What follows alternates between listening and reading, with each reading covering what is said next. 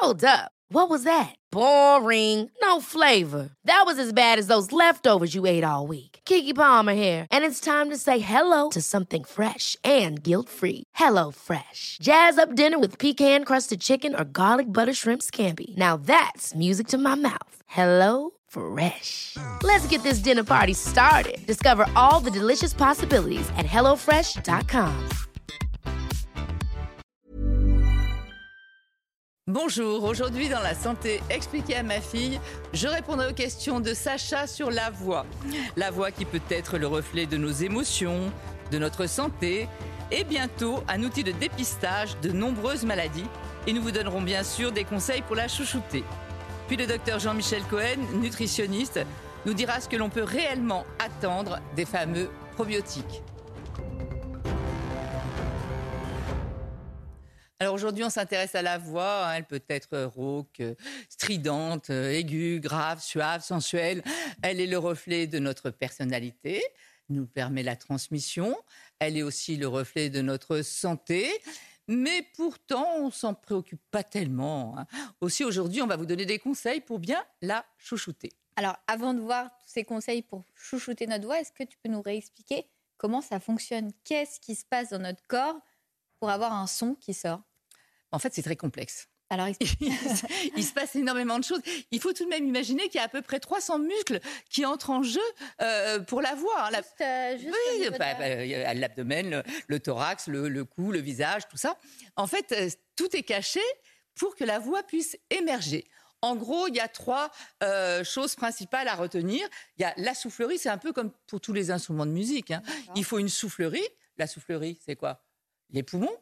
Après, il y a les cordes vocales au niveau du larynx. Les cordes sur Donc des cordes, c'est un instrument à la fois avant et à cordes.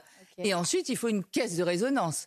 La caisse de résonance, c'est le visage avec la langue, les dents, le nez, euh, les sinus, tout ça. Parce qu'en fait, on a l'impression que la voix, c'est les cordes vocales. Pas du tout. Il faut vraiment les trois. Euh, si, c'est comme pour une guitare. Si tu pinces simplement les cordes d'une guitare ou les cordes d'un violon, il se passera rien. Il faut qu'il y ait une caisse de résonance derrière. Il faut que le message parte aussi du, du cerveau. C'est évidemment le cerveau qui commande tout ça. Mais, mais tu comprends bien qu'en fait, cette caisse de résonance va tout changer. Euh, Amusez-vous chez vous à essayer de vous coller la langue au palais inférieur. Vous mettez la langue au fond, vous ne pourrez pas parler. Voilà. Ou alors tout simplement quand vous êtes enrhumé ou quand vous avez une sinusite, si je me pince le nez, j'ai pas la même voix que si je ne me pince pas le nez. Et c'est aussi On pour est ça que tout le monde a une voix différente parce qu'on n'a pas la même bouche, on n'a pas la même. euh, Exactement. les dents, euh, tout, 8 milliards d'individus 8 8 milliards, de voix. de voix différentes. On a chacun son empreinte vocale comme le reste. Et alors, qu'est-ce que là- tu vas nous montrer avec cette maquette? Alors, ça, c'est évidemment, c'est grossi. C'est un petit peu ce qui se passe, si vous voulez, dans cette région. Vous voyez, dans cette région-là, il y a le cartilage thyroïde qui est beaucoup plus gros, évidemment. hein. Mais euh, c'est à ce niveau-là, là, il y a la- le larynx avec la trachée, les cartilages, descend. on sent bien, les cartilages de la trachée. Et en fait, quand je vous dis que tout ça, c'est caché, les cordes vocales, elles sont cachées à l'intérieur dans le larynx. Je vais vous les montrer. Et je vais vous montrer ce qui se passe quand on parle à l'intérieur. Regardez, on penche, on penche. Vous voyez les cordes vocales? Ce sont les petites bandes blanches nacrées que l'on voit là. En fait, quand on respire, les cordes vocales sont ouvertes. Vous voyez, là, c'est ouvert. Quand Et là, on- les cordes vocales sont recouvertes parce qu'on ne voit pas de cordes. En fait, ce sont des cordes qui sont recouvertes d'une muqueuse qui va vibrer.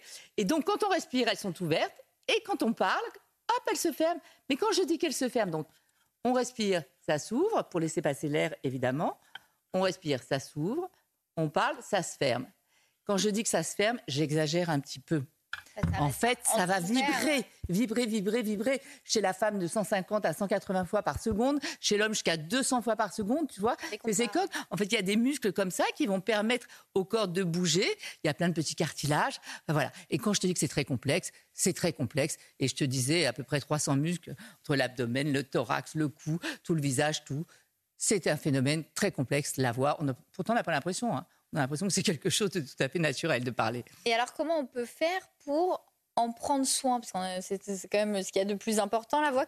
Comment, qu'est-ce qu'il faut faire? Qu'est-ce qu'il faut ne pas faire ou éviter pour euh, prendre soin de sa voix et de cette partie, du coup, les cordes vocales, etc. La voix, elle dépend énormément de ton mode de vie. Bon, d'abord, elle va dépendre euh, de, De de- l'âge. de ton âge. Par exemple, la mue, la mue, elle existe chez les hommes et chez les femmes. Les, gens pensent qu'il n'y a que les hommes qui muent, les, femmes aussi. Hommes. Oui, mais c'est vrai qu'au moment de la puberté, la testostérone, par exemple, va faire tripler la longueur des cordes vocales. Le larynx va devenir important Ah avec la corde C'est parce que les cordes vocales grossissent que Bien la sûr, voix est plus. que la voix change. Et le larynx aussi. Le larynx avec la pomme d'Adam là chez les hommes au moment de la puberté. Donc chez l'homme, ça passe un peu d'une voix. Ça met quand même plusieurs mois. Hein, ça change pas. Oui, c'est pas le lundi lendemain. une petite voix fluette et le mardi euh, on a mué. Et alors Et- chez les femmes Et chez les femmes, ça, ça change aussi au moment de la puberté avec l'arrivée des hormones féminines.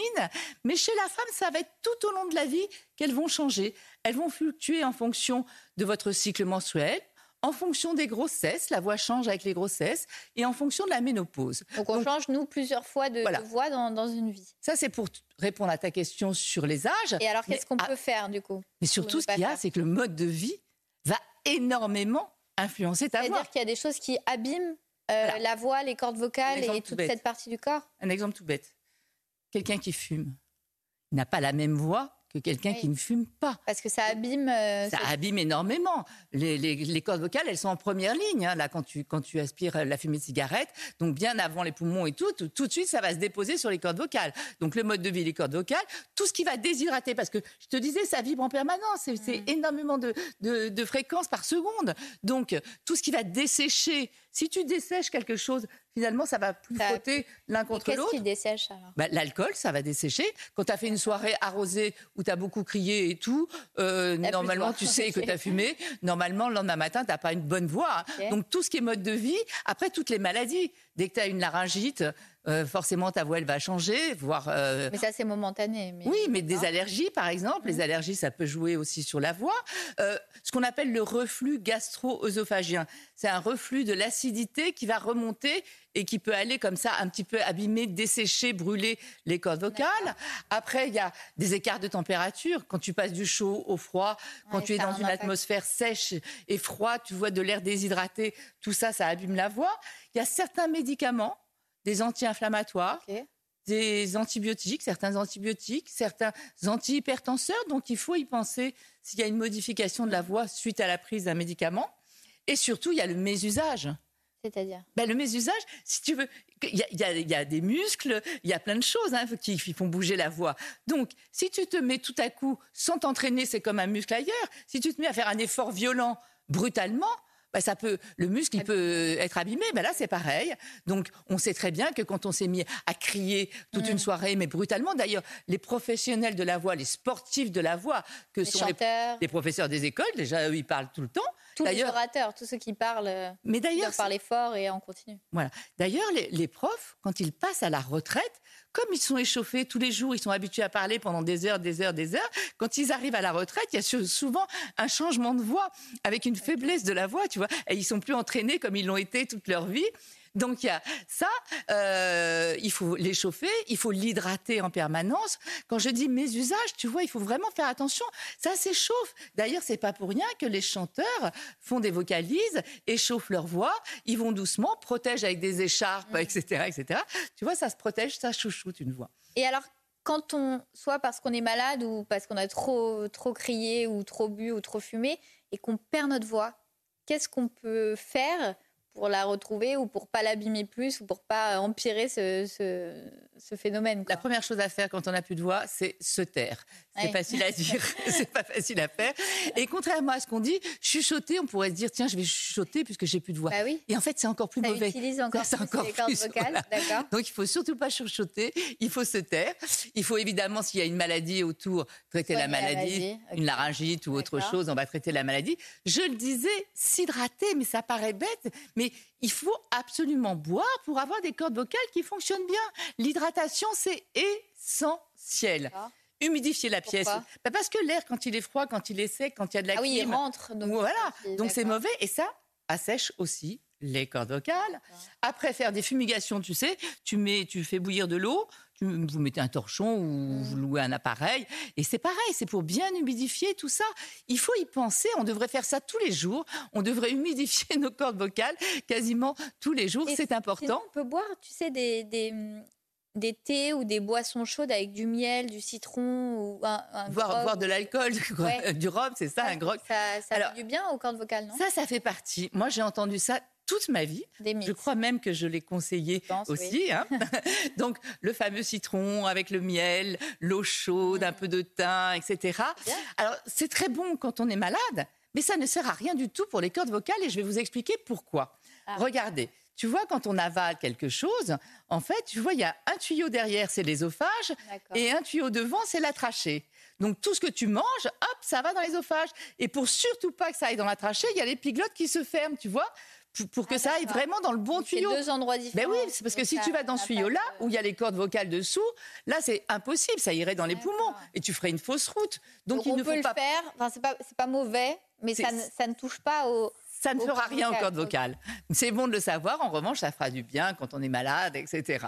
Et Mais alors, et alors, à part le fait de, de perdre sa voix, qui est pas très grave en soi, est-ce qu'il y a des moments où on peut s'inquiéter, où il y a des maladies de la voix, où il y a des, Ouais. Où on a un changement de voix, et on va dire ah là c'est, ça peut être dangereux. Oui, tu as tout à fait raison. Alors déjà, je vais vous montrer en images, sur des images du docteur Jean Abitbol. Le docteur Jean Abitbol, c'est un des spécialistes mondiaux euh, de la voix.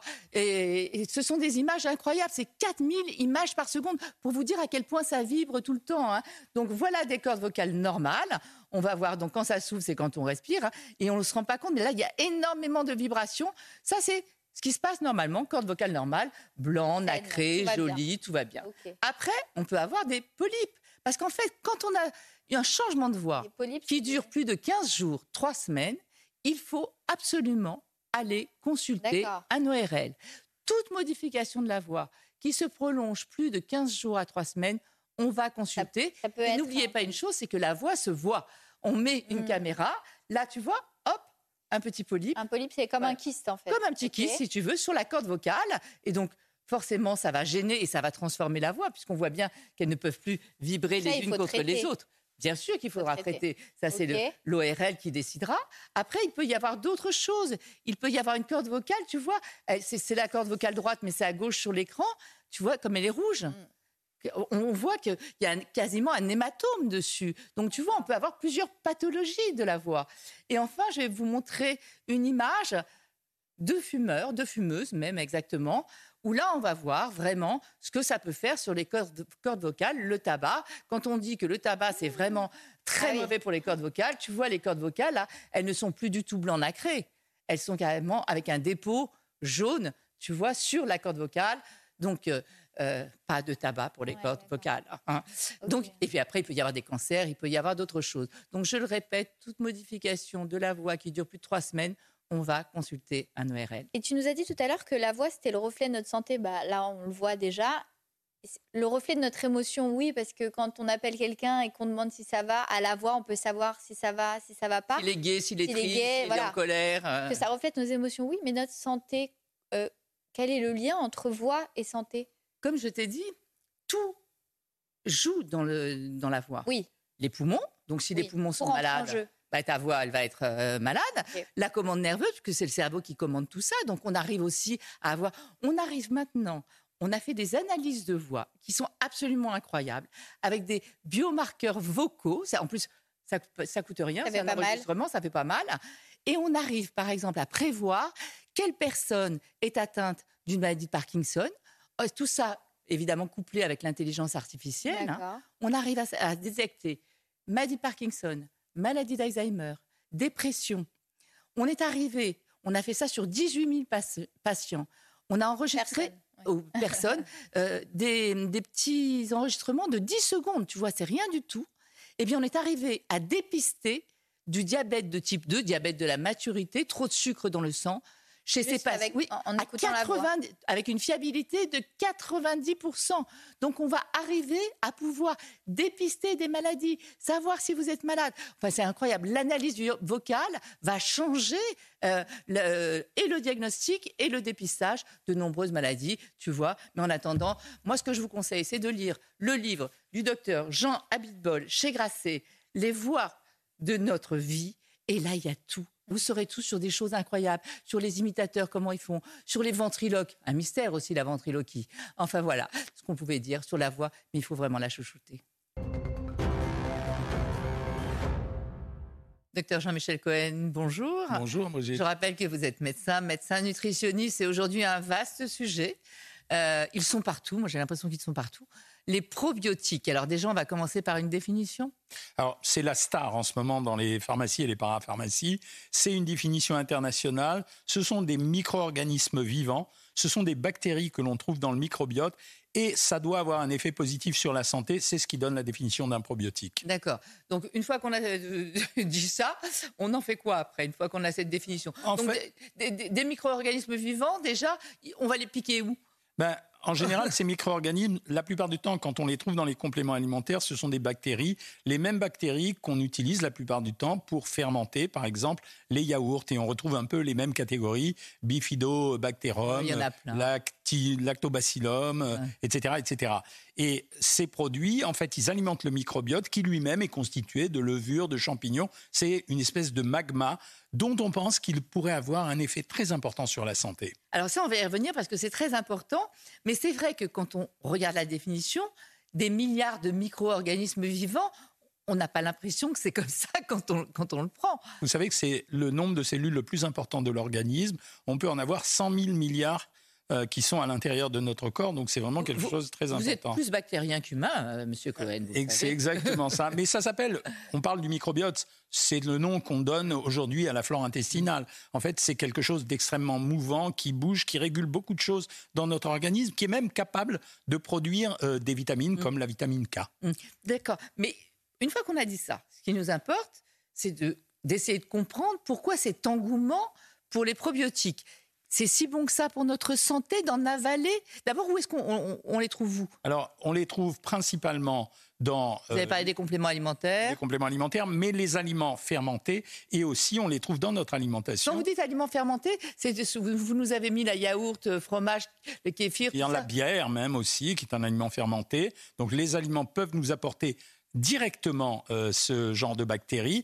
On les trouve dans les compléments alimentaires parce qu'on prend des bactéries, on les met dans les gélules, mais on les trouve aussi à partir des fibres, c'est-à-dire les légumes que nous consommons, qui elles-mêmes vont euh, fermenter dans l'intestin et produire à ce moment-là ces bactéries. Donc finalement, quand on mange des légumes, on, mange, on, consomme des, des, probiotiques aussi. Alors bien sûr, vous en consommez tous les jours. Vous prenez des yaourts tous les jours, vous prenez du fromage, pour certains, vous buvez de la bière avec euh, modération, vous mangez des légumes. Donc vous produisez déjà vous-même les probiotiques qui sont à l'intérieur de votre intestin, mais vous pouvez en apporter des supplémentaires. Et c'est pour ça qu'il y a tant de, recherches qui, se, qui sont à l'heure actuelle sur le sujet. Si on mange normalement euh, des, des, produits laitiers, des yaourts, comme vous dites, du fromage, machin, des fibres alimentaires, pourquoi aller chercher encore des compléments alimentaires en plus?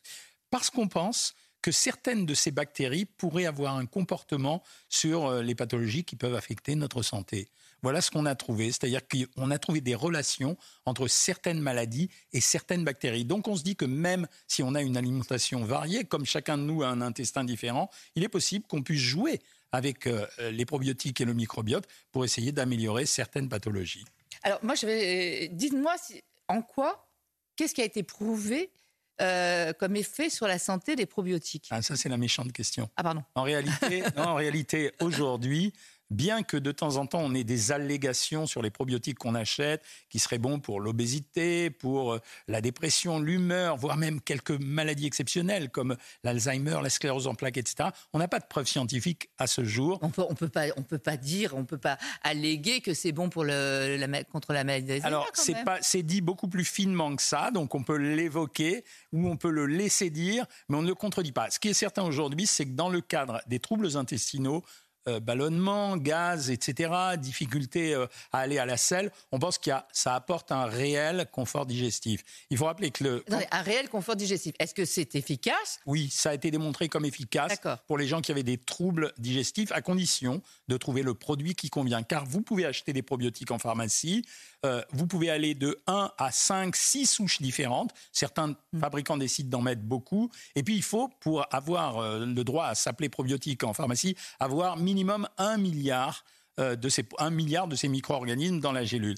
Après, c'est à chacun de trouver le sien. Il y a des produits qui conviennent mieux à certains que d'autres. Donc c'est un peu. Et on les teste pendant combien de temps alors pour savoir si Écoutez, on peut les prendre pendant très longtemps parce que vous mangez des yaourts très longtemps. C'est efficace sur notre confort. De... Oh, j'ai des problèmes. Assez rapidement, au bout d'une semaine, vous devez savoir si ça marche ou si ça marche pas.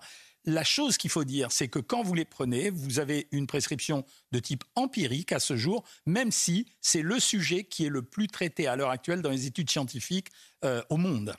Donc la seule chose, je répète ce que vous venez de me dire, hein, la seule chose qui est prouvée, la seule efficacité sur la santé prouvée, c'est sur le confort digestif, en sachant qu'on est tous différents et qu'il faut qu'on trouve quel probiotique va nous faire du bien ou pas, c'est ça? Voilà, c'est exactement ça. Ça veut dire qu'à ce jour, scientifiquement, on sait que les gens qui avaient des troubles digestifs et qui prennent des probiotiques auront probablement une amélioration. Pour tout le reste, ce sont des supputations. Peut-être que c'est vrai, on le saura dans les années à venir, mais à l'heure actuelle, on n'a aucune garantie là-dessus. D'accord. Euh, autre question, quand on prend des antibiotiques, on nous donne souvent, puisqu'il ça va abîmer notre microbiote, ça va le déséquilibrer, on va dire, on nous donne souvent des probiotiques. Une bonne chose ou pas?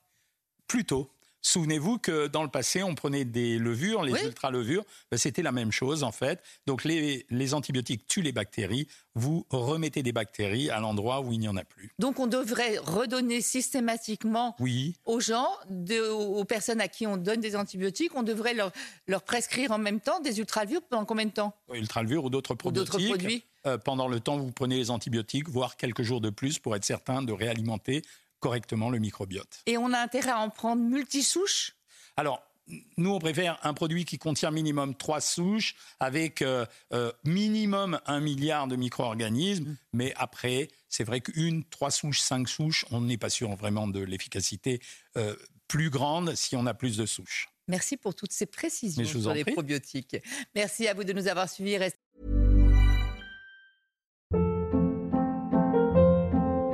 Hold up. What was that? Boring. No flavor. That was as bad as those leftovers you ate all week. Kiki Palmer here, and it's time to say hello to something fresh and guilt-free. Hello Fresh. Jazz up dinner with pecan-crusted chicken or garlic butter shrimp scampi. Now that's music to my mouth. Hello Fresh. Let's get this dinner party started. Discover all the delicious possibilities at hellofresh.com.